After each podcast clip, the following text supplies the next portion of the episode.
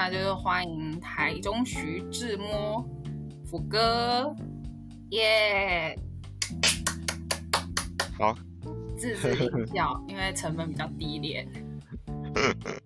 那我们今天这个故事其实很长，所以我可能会拆很多小段，然后我们再来聊。OK，它是一个正颚手术后一百天的心得分享，是一起陪同这个作者进入正二的旅程了。好，转眼间已经超过一百天喽，时间过很快。虽然还在拉线，但目前我还蛮满意的，而且很幸运的没有什么后遗症。因为之前在板上爬文受益良多，所以来分享心得给有一样困扰的板友们。哇，这大家好像都这样子诶，你们在门诊的时候是不是也很常遇到，就是来正二的人，他之前都已经先做很多很多功课了。嗯，大部分的人都已经在网络上都有爬文了，那通常来都有大概知道我们要做什么事情，没有错。OK，那我们来介绍一下他的问题吧。他说：“我呢，就是主要是鼓爆加深咬加下巴后缩加下颚歪斜，他这一串下来就是很专业。那他说，从小到大被取的一些跟龅牙有关的绰号，就先不说了，这也是造成我一直都没有什么自信的原因。像是拍照要调很久的角度啦，其实都算是小问题。最影响我的其实是两件正常人最自然不过的事情：一，嘴巴可以闭起来；二，两边都可以咀嚼。先说一好了，我从小到大嘴巴就是闭不起来，因为我骨性龅牙正好人中又长得比较短，所以只要是拍证件照、毕业照什么照。摄影师总是会说微笑，嘴巴闭起来哦。很无奈，我上下唇就是闭不起来，呵呵。勉强用尽力量，试图闭起来的，还是会看到牙齿哦，而且会变成一个很奇怪又古怪的表情，那就会被批评说怎么故意做这种脸。所以我的证件照跟毕业照都是自己 P 的，就是为了把我的嘴巴 P 到合起来。哇，这真的是 P 图大师，很辛苦。天哪，这样子 P 应该很不自然吧？我是不知道 P 人怎样，搞不好大师就是很厉害。好想看。好，那再说第二个问题，其实以前是还好啦，但是到某一个年纪就突然发现，我的左边牙齿就完全咬不到了呢。终于到了连吃个拔辣都很费劲的时候，我才愿意面对现实去矫正牙齿。但是我当初跑了起码八家牙医都被拒绝，他们说我这个必须要开正颚才有用。所以我在某个契机下，终于下定决心做这件事情。我觉得他只是想要跟大部分的人一样而已。嗯，其实很多做正颚手术的病患，他们其实主要的诉求应该都是类似这样子。大部分是，大部分是，但是其实我觉得近年来越来越在意外观的人来咨询，其实也还蛮多的。所以就是在你看来，到底是谁才需要做这个正颚手术？嗯，我觉得就像刚刚外面提到的，最主要有两类病人，一个是呃外观，就是觉得自己外观不好看，那很明显的就是脸歪啊，或者是很明显的龅牙，或者是下巴后缩啊，或者是我们常说的后倒，这些都大概是外观上的考量。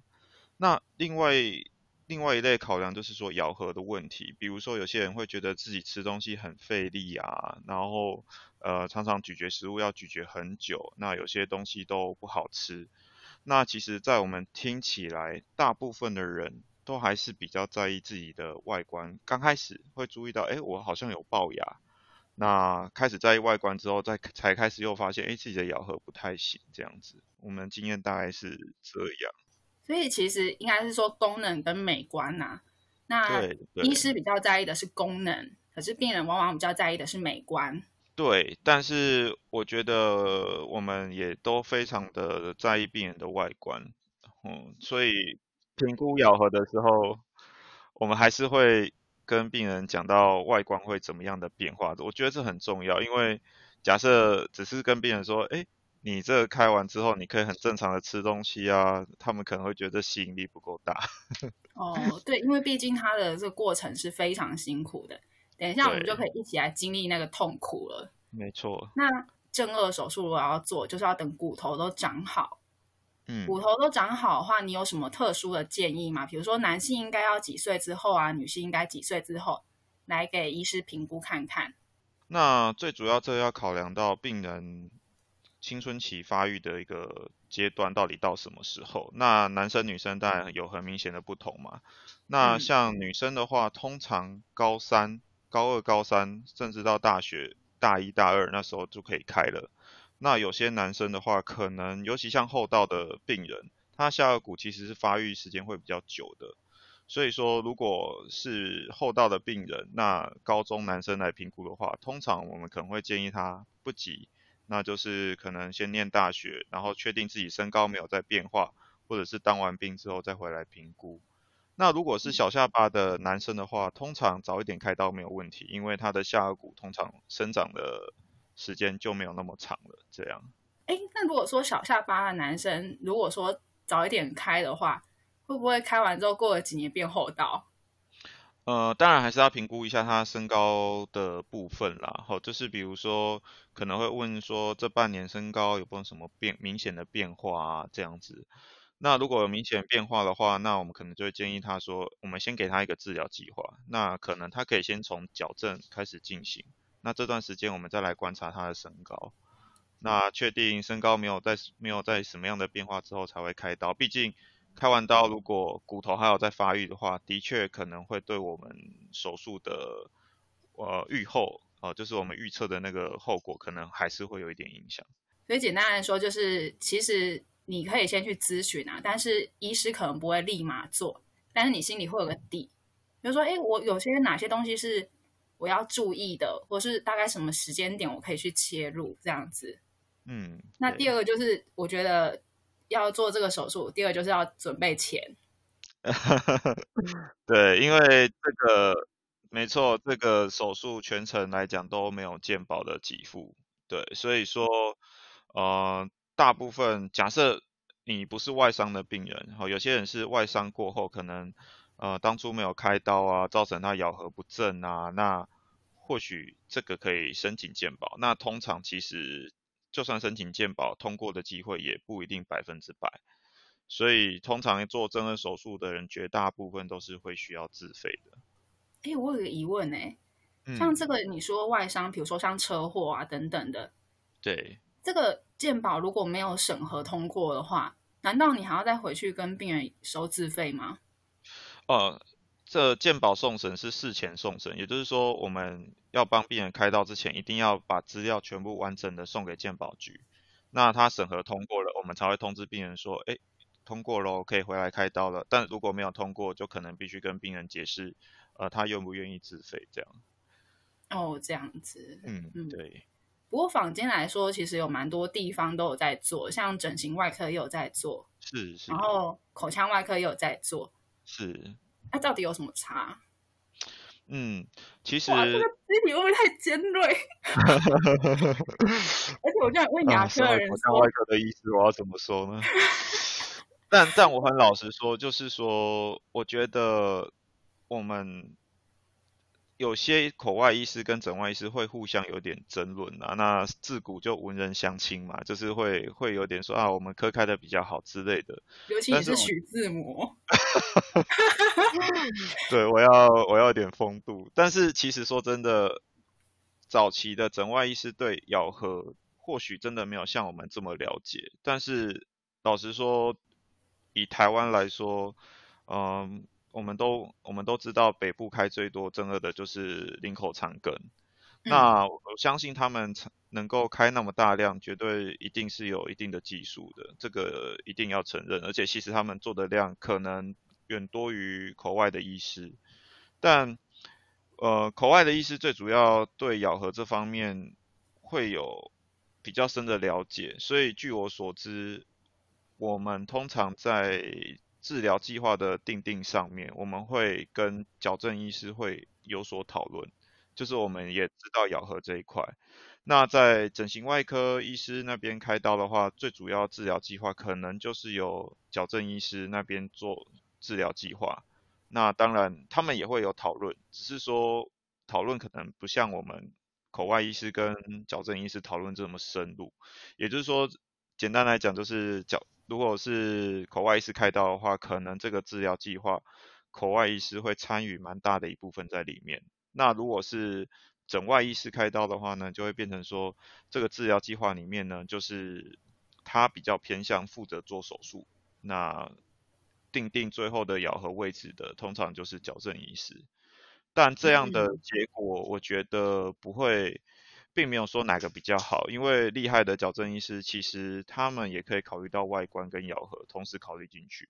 所以我觉得像你刚刚讲的那个意思，其实就是，哎，你怎么断了？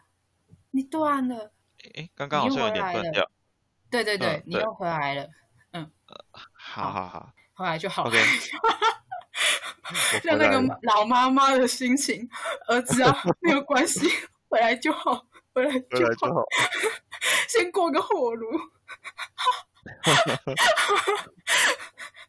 我我意思是说，呃。就是每个医师考量的点不太一样，因为他的身份就不太一样嘛。比如说像整外医师，他当然会以美观上的考量哦。嗯嗯。那如果是口外医师，可能还会再加上这个咬合的考量。那不要像小朋友一定要做选择，我全都要，当然是最好啊。就是 我全都要啊，口外那个咬合考量我也想要啊，那个美观的考量我也想要啊。那这时候怎么办？你就找找一个你觉得他美观跟咬合都做的不错的医师就对，对我觉得应该就是结结论就是说找自己信任的医师应该就 OK 了，对，就没有一定要哪一科啊，对。好，那现在呢，我们就开始进入手术的部分啦。我真的是非常好奇，哎，就是像这个正颚手术啊，病人他来之后，医师到底？一看到他的脸就说：“哦，你这个做完会很漂亮，有办法到这种程度吗？还是你就是看着 X 光，就是脸部 X 光骨头，就哦，你这做完会很漂亮？”嗯，通常我们看到病人，如果说是很明显有外观上的问题，比如像刚刚讲到这个例子里面有明显的鼓爆、小下巴，或者是有些病人是有明显的后道或颜面歪斜，这个通常开完刀真的会差很多。嗯，那我们当然就是在跟病人讨论治疗计划之前呢，我们一定会收集很多资料，包含临床的照片啊，那他的石膏模型啊，然后他的一些 X 光片，然后甚至我们可能就会直接拍到一些电脑断层。那像现我们现在有在做脸部的预测，所以我们还会帮他做一个 3D 的照片。那这些收资料全部都收集好了之后呢，我们会帮病人拟定一个治疗计划，那这个治疗计划一定是会需要说在三 D 上，就是在电脑上面操作那个三 D 模型哦。我们可能说，诶，这个下巴可能往后退多少，然后或者是这个上颚要往前拉多少。那在这样这样的调整之后呢，我们可以做一个预测，把病人的外形预测出来。所以说是很像那个 Discovery。就是现在的人找到那个远古人的人猿的头型了以后，我们去把他的就是整个人都复形，加上肌肉跟脸跟皮，然后去预测他原本应该长什么样子，是有点类似这样子吗？嗯，就对，但是这整个程序是反过来的，我们就是把这个人这个病人的呃外观全部都扫描好之后呢，就开始去电脑上做移动，那电脑当然就会。依据我们骨头的移动去预测它软组织的变化，那当然这很难说到百分之百准确啦，但是大概有八成的准确率，那也可以让病人看说他对这个外观他有没有满意这样子。你们在手术中的话，这骨头有这么厉害，想移到哪就移到哪，想砍多少就砍多少吗？当然会有一些限制哦，因为我们骨头外面就是软组织，那其实。我们骨头的话，大部分都会有附着一些肌肉，所以它一定会有它移动的极限量。所以比较难的 case 是是消掉比较困难呢，还是就是比如说小下巴要移动到正常的下巴比较困难？你觉得？嗯，我觉得各有各的难处，但是移动量大，当然就会比较困难一点。想象一个状况，就是非常一个小下巴的一个病人，哈，如果我们要把他下巴一直往前拉，其实他的软组织会抵抗我们拉出去的力量。嗯，对。对，所以说其实如果是在这种极端情况下，移动量变大的话，这个难度真的就会变高。那如果是后退的话，有些人非常的厚道，那其实要。把下巴往后退这么多，其实也会有点困难，因为我们的骨头可能会形成一些阻碍。如果你把这个下巴往后退，它的肉会不会就松掉了，皮就松了？呃，不会到皮松，但是的确，呃，外形上会会有点变化。那其实有些人会觉得说，哦，动下巴是不是只有我的下巴会改变？其实没有，因为我们。周围的软组织都会跟着有一点移动，甚至嘴唇，啊，上嘴唇都会有一点形状上的变化。那这这些都是需要考虑进去的。嗯，哎，我我想到一个以前在医院听到的一个传言，就是说你要你想知道你做正颌手术会不会很成功，你就拿一张纸鼻子一下遮住，如果你觉得自己很美。那你做整个十之八九都会非常的成功。呃，我觉得大体上是正确的，因为我们通常上下颚都动的手术，我们其实也不会让鼻子鼻啊，应该说鼻梁以上的那个上脸部基本上不太会有太大的变化，没有错。所以你基本上就是，嗯，你动刀前戴口罩跟动刀后戴口罩可能看起来。是差不多的，真的哎，我我觉得戴口罩之后，就是路人变正妹的比率都超高的。我 以前我以前在重考班的时候，有一个朋友啊，他就兴冲冲的跑来跟我说，我今天被要电话，但是我后来口罩拿下来，他就不理我了。电话当场立马丢掉，他没有丢掉，但是可能他反正就是跑过来想问个电话，然后他就想说，哎，什么事啊？然后把口罩拿下来，然后那个人就走掉。天哪！哎，很伤人哎，很伤人，很伤人。你那朋友做正颌手术了吗？需不需要？其实他根本就长得，他根本就长得很可爱，根本就不需要正颚手术。我觉得，我觉得遮掉一些部位会让人家有一点遐想啊。就像那个，人家不是都说你要穿那个露奶的照。露奶装的话，还不如穿就是就是有一点薄纱的，嗯，我聊吗？OK OK，好，你如果有需求的话，私下再告诉我，我再帮你转告给你老婆知道就好了。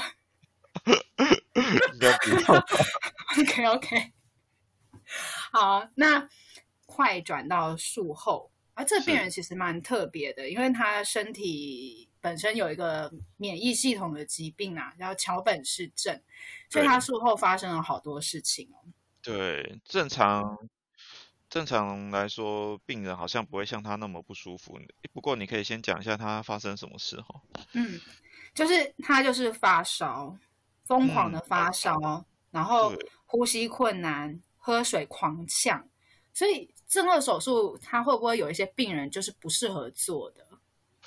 嗯，当然，如果有一些严重的系统性疾病啊，或者是像这个病人他有点自体免疫的疾病，这些其实都需要做考虑。那有些药，有些疾病需要用药物控制的话，我们就必须看他控制的好不好。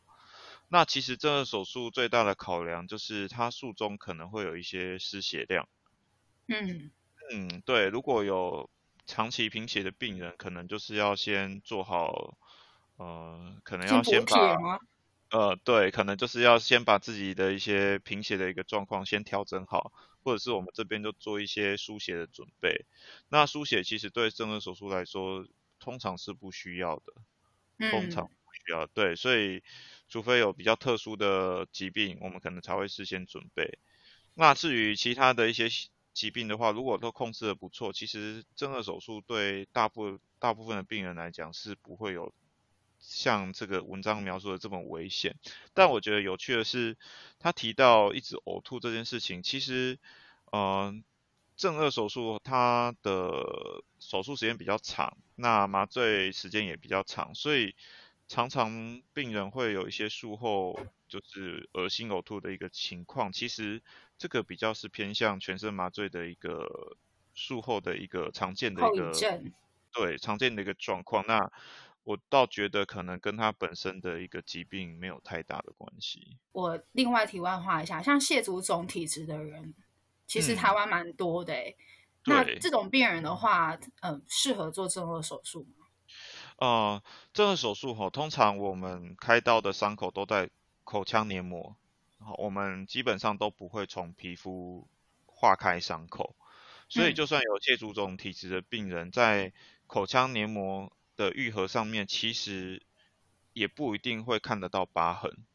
嗯，那口腔里面看，就算有一点疤痕，其实就是在像我们口腔黏膜看起来就是啊粉红粉红的这样子那种颜色。那有些病人的确在我们开刀的切口上面缝合完拆线的时候，会看到有一点白白细细的疤痕这样子。可是那个大概只有你自己看得到，甚至你要刷牙的时候才看得到，平常外人是绝对看不出来的。所以其实只有你的牙医是看得到啦。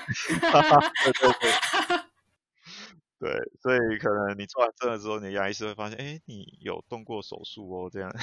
这看 A，这看 X 光片就知道了，好不好？啊，对了，对，嗯，他除了就是第一天不舒服之外啊，他整个术后从第二天出院以后啊，嗯，他又。完全没办法睡觉，口水、血水又乱七八糟。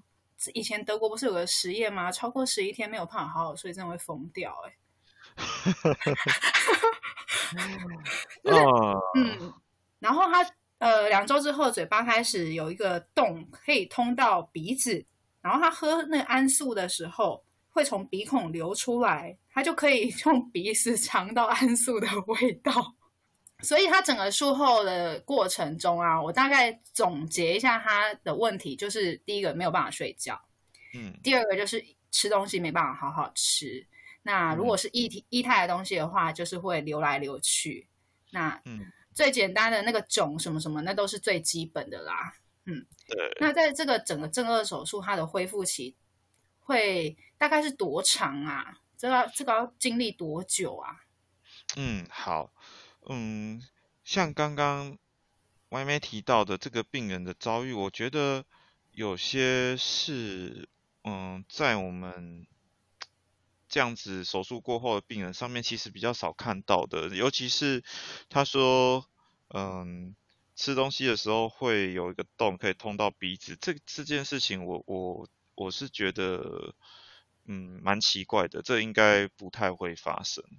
嗯，那当然跟术式可能也有关系啦，所以就，嗯，这个我是蛮纳闷，无法讨论，因为不知道是怎怎样。对，但一般来说比较少遇到这样子的状况，非常少，非常少，几乎是不会的。不过术后不能吃东西，呃，有一阵子不能吃东西是确实的吧？对，基本上我们骨头的复原的话，基我们都会抓四到六个月。那当然，我们都说正颌手术是其实就是人为的骨折。虽然我们有用骨钉骨板固定，可是，在初期的时候，的确还是不能用自己的咬合力量去咬食物，对，去咀嚼，因为这个骨钉骨板的力量是承受不起的。所以我们通常会建议病人三个月的时间，大概都以软流质的食物为主。是需要用到灌食器那一种吗？灌食器的话，通常就是在我们在术后，假设有需要固定咬合，让咬合比较稳定的时候，我们会请病人上下会掉一些橡皮筋，好，上下掉一些橡皮筋。那时候嘴巴不能打开，那时候比较需要用灌食器。但是其实，呃，随着我们使用一些比较新的技术，通常术后咬合稳定的话。病人其实很快就可以张开嘴巴吃东西了，所以就不用需要用到灌食器，就可能用汤匙舀一些汤啊、粥啊、软的东西吃，直接吃。这个对病人术后的不舒服感会有非常非常大的减轻。嗯嗯，那他所提到的这失眠的问题是确实存在的吗？嗯，老实说，我们病人都睡得蛮好的。就是我先提一个点哦，我的想法是这样子：正颌手术完之后，其实你在医院，他们都会帮你打止痛，打什么，应该是不太会有不舒服、疼痛的现象。对，所以唯一会比较容易睡不着的，应该不会因为疼痛睡不着，是不是因为他没有办法用鼻子呼吸，所以他可能就没有那么好睡？因为有些人好像比较容易就是鼻塞啊什么的。通常在术后一两天，如果有失眠的情况，我觉得是还蛮正常的啦。因为如果真的鼻塞，然后呃我们手术完的一些血水在术后会慢慢的。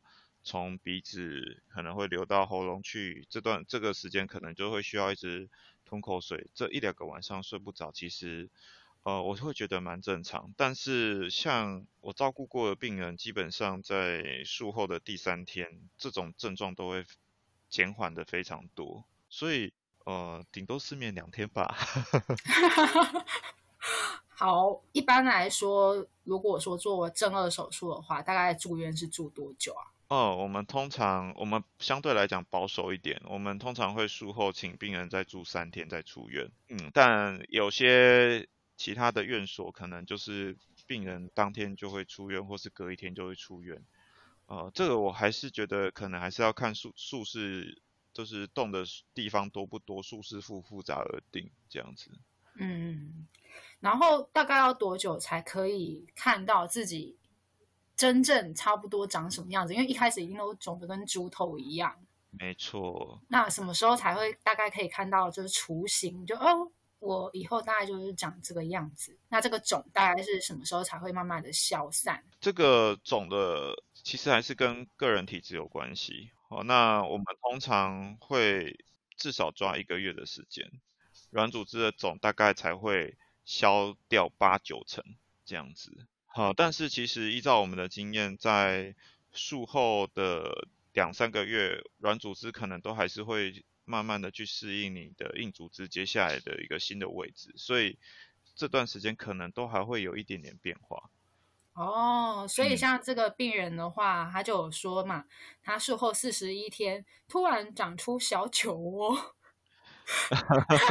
本来没有，突然长出来。然后五十一天的时候呢，其实还是有一点微肿啊，微肿。嗯，只是说大家在旁边看的人都觉得，哎，好像差不多，就是些微的小差异，自己才会发现的。嗯嗯。好，那我们现在呢，来到它的一百零六天啦。其实它到一百零六天的时候呢，已经变得很漂亮了啦。哦，只是说。张口的状态呢，嘴巴还是没有办法开到三指，顶多两指半。又因为矫正要拉线，所以张嘴训练可以说是很停滞。那目前剩下有一些后遗症，就是神经的小问题，下巴还没有百分之百的恢复，但是应该有百分之九十。我喝东西、吃东西可以感知到下巴粘到东西，但是呢，呃。就有点浅浅的隔阂感，或是说没有以前那么敏感，所以他到大概一百天之后，他的就是有一点点小小的后遗症，嗯，就是所谓的我们最常见的张口度的问题，还有神经的问题。嗯，但是我的经验，大部分的病人不太需要，呃。有些人，比如说，呃，因为吃槟榔啊，口腔黏膜纤维化，嘴巴打不开啊，那个需要做手术之后那种练张口，那个是非常痛苦的。但是正颌手术的病人通常无法正常的开口，可能是因为他在手术完的时间有需要吊橡皮筋，那吊吊久了，嘴巴没有张开的时间比较久了，他的确。会需要做一些伤口的练习跟复健，但是我们的经验来讲，应该都还练得蛮快的耶。哦，所以你怀疑他有点小偷懒？嗯，对。但是这个病人的状况，我觉得这是真的，每个病人状况都不一样，真的要实际上去看到他才会知道他的问题出在哪里。但是真的以我们的经验来讲，通常术后六周就是一个半月，通常都可以开到蛮正常的一个开口度。大概就是张口三那个三根手指头伸得进去这样子。嗯嗯，这个病人可能比较命运特别。对，所以他的这篇文章很值得被讨论，可以讨论，但是我觉得，呃，我们不能作为一个公版，它并对对对，它有一些东西好像并不是不并不是那么适用大家的感觉啊。对，每个人状况都不一样，那那也也不太适合，因为我们我没有实际看看到这个病人，所以也不太适合说真的，就就是他这个恢复状况就很不正常，我也很难这样子说。但是他的嗯确是命运多舛了一点。好，那还有就是刚刚讲的，就是神经的问题。一般正颌手术做完，神经都一定会麻吗？好，这是一个非常好的问题，因为这个情况基本上术后通常都会发生。那发生的话，通常会在下颚，因为我们通常在做正颌手术骨头劈开的时候，那个路径上一定会经过一条支配我们嘴唇下巴感觉的神经，所以既然有经过，基本上神经是一个非常脆弱的组织哦，它只要有我们甚至看到它，它大概就是已经有受伤了。应该是说我们把骨头劈开的时候，我们在劈开过程当中，对，可能它有拉伤，它可能就会出现一些麻木的一个现象。其实，哎，刚刚有地震呢，对，好像有。我只是突然想到，就有时候就像地震一样，就是地震，你家没事嘛，不没有整个垮，可是可能有一些小裂痕。那神经可能就不像房子一样，呃，还能住，它可能就会开始有一点感觉的异常。对，那通常是在手术过程当中，只要神经是没有完全的断掉，基本上这样的麻木感都是会慢慢的恢复的。那只是神经的恢复通常比较慢，我觉得可能都要抓到半年到一年的时间。嗯，这个神经的麻木麻木啊，其实只是你嘴唇没有感觉而已，对不对？嘴唇跟下巴，嗯嗯，不会影响到你张嘴啦，所以这个病人也不用担心，张嘴的练习绝对不会因为嘴唇麻木而没有办法练习。对他对，甚至你讲话表情是完全没有影响的。那唯一的困扰可能就是有些病人会说：“哎，我怎么觉得容易嘴巴会流口水？”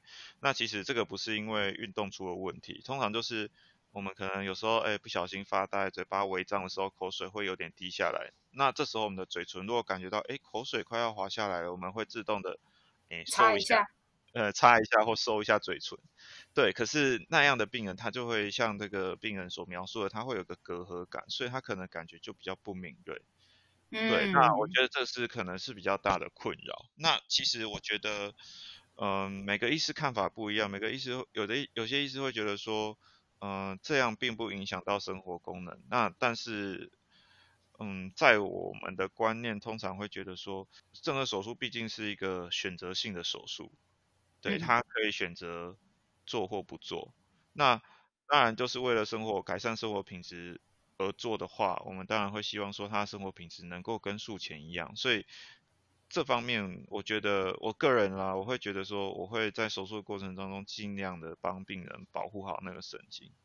嗯，让他的术后的恢复期可以短一点，这样子。对，那甚至我们有些病人嘴唇麻木的状况，其实都改善的蛮快的哦，都是可能术后个一个月，可能就会改善的差不多了，呵，蛮多是这样的。其实好像蛮多病人会提到说，正颌手术做完之后，觉得鼻翼会变宽。通常鼻翼变宽就是跟上颚的移动有关系啦。嗯嗯，对，因为我们上颚在移动的过程当中，一定会有点影响到鼻子。那鼻翼变宽的话，通常有时候是因为我们在劈骨头的时候，一定要稍微把软组织拨开。那我们鼻翼两旁的软组织可能会被我们拨的比较松，但是借由我们在缝合的时候，稍微再把鼻翼带紧一点，这样的状况其实会改善蛮多的。所以我倒觉得，呃，不会是一个很大的影响，是吗？对对我觉得不是每个人都会这样。好，那最后一段是他的术后小心得。他说，他在第一个月过去之后，他就后悔了，后悔为什么没有早点做。他说以前都会被笑啊，就是脸臭、高傲啊，很难亲近啊。但是现在，他现在连小酒窝都跑出来了，所以就很爱笑啊，没事就笑啊。整个人整天在傻笑啊，呵呵。而且他开完刀满六十天之后，他开始在找新工作，他得到的评语啊，完全是跟以前是两极化的。嗯，大家都说他笑起来很有亲和力啊，很开朗，很好看，然后很有很柔和这样子，整个人缘大提升。哇，这真的是改变了一个人的命运呢。这个我非常的相信，真的就是有所谓的面相嘛。所以你们平常都在看那个面相学吗？会啊。你会怎么训练你们美感呢？我意思是说，一般我们做这个手术的医师，其实他的美感应该要跟大众是差不多，在同一条线上。嗯嗯，那你要怎么去达到病人的期待？平常就是一直划那个 IG 正美照吗？嗯，这个这个不好说，老婆在旁边。OK，合理化华正美照的理的理由，哎，这样不错哦，合理合理的理由。然后三不五时就把那个面相学拿出来看一看，哦，这个三庭五眼怎么样？呃，不会，但是我我觉得这个这个问这个问题其实没有一个正确的解答，因为我觉得审美观是每个人都不一样的。对，那有些病人甚至会拿着明星的照片说啊，他想要变成这样。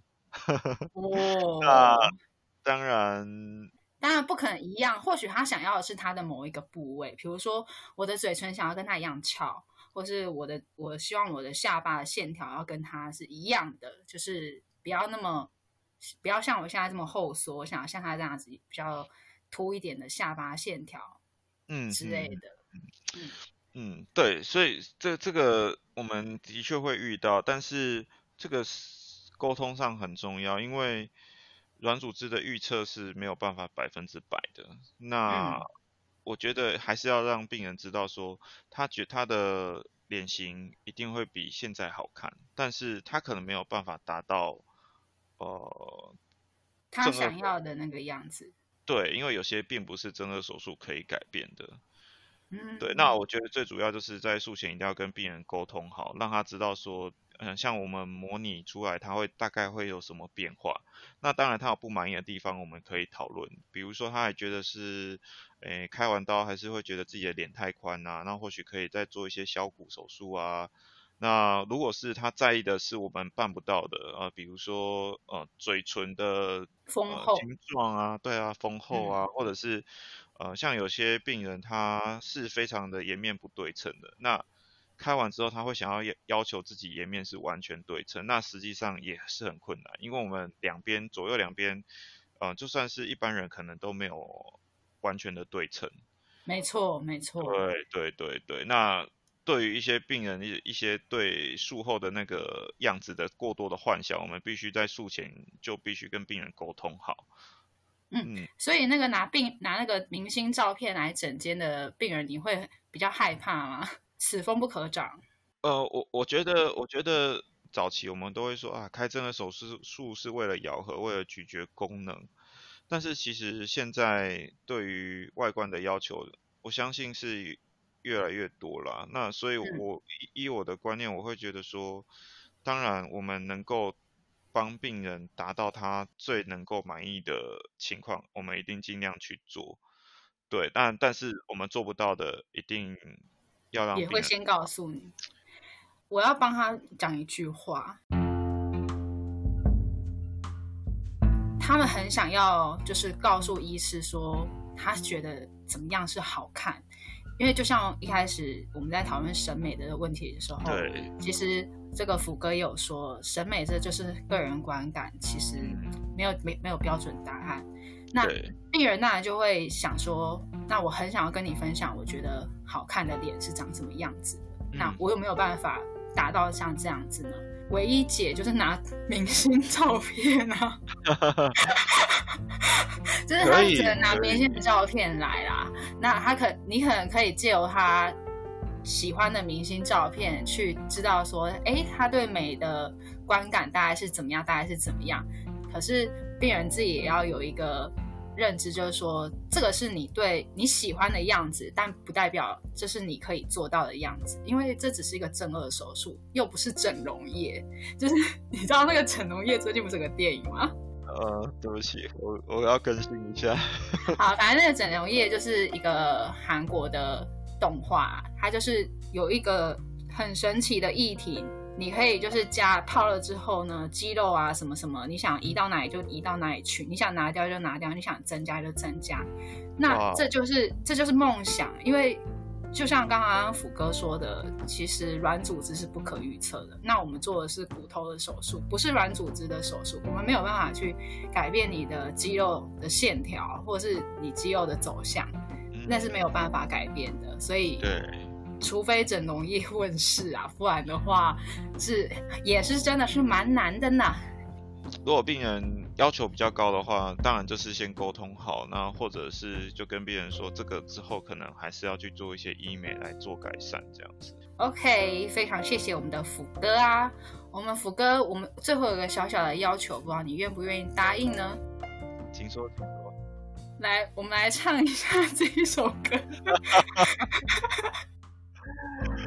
这个这这能唱吗？啊，不会唱就念一下吧。好，轻轻的我走了，这里我好，卡，